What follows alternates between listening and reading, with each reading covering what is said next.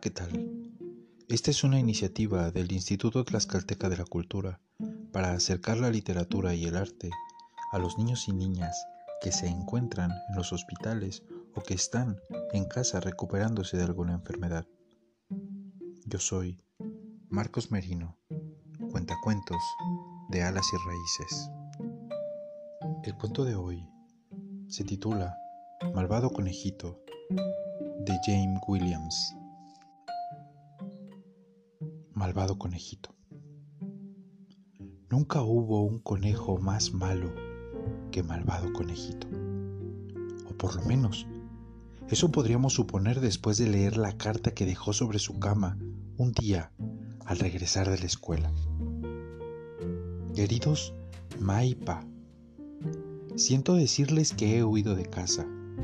Estoy viviendo en el basurero del Cañón del Diablo con mis nuevos mejores amigos. Nos hacemos llamar los conejos del infierno. Y mi nuevo nombre es Malvado Conejito.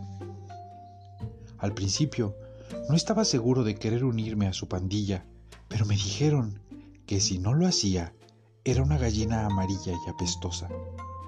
Así que quedé con ellos y ahora realmente me divierto. Pasé todas las pruebas que me hicieron para poder ser un conejo del infierno. Estar sumergido hasta la nariz en estiércol no es tan repugnante como pensaba. Tuve que hacerle una trompetilla al señor zorro y correr muy rápido cuando éste estaba muy enojado porque podría comerme. Después, una hamburguesa de lombrices que me comí. Sabía muy mal, pero supongo que es porque antes yo era vegetariano. Nadie me reconocería. Ay, ma. Me pinté la cola, visto de cuero y me perforé la oreja. Nunca me lavo los bigotes y me desvelo casi todas las noches. En el fondo, los conejos del infierno son chicos muy dulces, aunque no querrán saber lo que le hicieron al pobre granjero, pues claro, le cambiaron su cereal por cacas de conejo. Chocado mi motocicleta un par de ocasiones. Una vez choqué contra un espantapájaros. Otra vez atropellé la cola del señor toro. Y otra vez, cuando hacía acrobacias, también choqué. Nunca utilizo el casco, pero me importa un rábano. Perdón si uso malas palabras, pero así hablamos los conejos del infierno. Mientras escribo estas palabras, los chicos del club de las comadrejas han entrado en nuestro territorio provocando una guerra de papas. Me han dado. Hoy no, me siento herido. No se preocupen, por favor. Las manchas rojas que se ven en estas páginas que escribí solo son mermelada. O eso espero. Debo escapar. Si no nos volvemos a ver nunca, por favor, denle un beso de mi parte a mi hermanita y traten de no culparse por lo que me pasó. Los quiere su hijo, malvado conejito, antes conocido como el copo de algodón. Postdata. Nada de esta carta es cierto. Estoy en casa de mi abuela. Solo quería recordarles que podría haber cosas peores que mi desastroso reporte de la escuela. Está escondido debajo de mi almohada. Búsquenlo y chequenlo.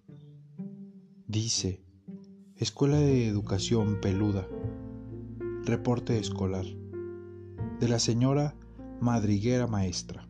Para el señor y la señora Broquitos. Agujero 13, Barrio de la Hortaliza, Granja Mayor. Alumno, Copo de Algodón. Materias.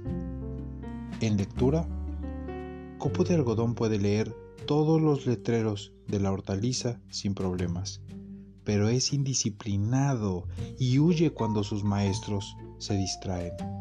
En escritura, Copo de Algodón entretiene a todos sus compañeros con sus relatos fantásticos, pero tiene la mala costumbre de comerse los lápices. En aritmética, el copo de algodón está más interesado en revolcarse sobre los tréboles que aprender a contar. Aunque puede contar las zanahorias que traen sus compañeros, pero podría recordarle que no se las debe comer.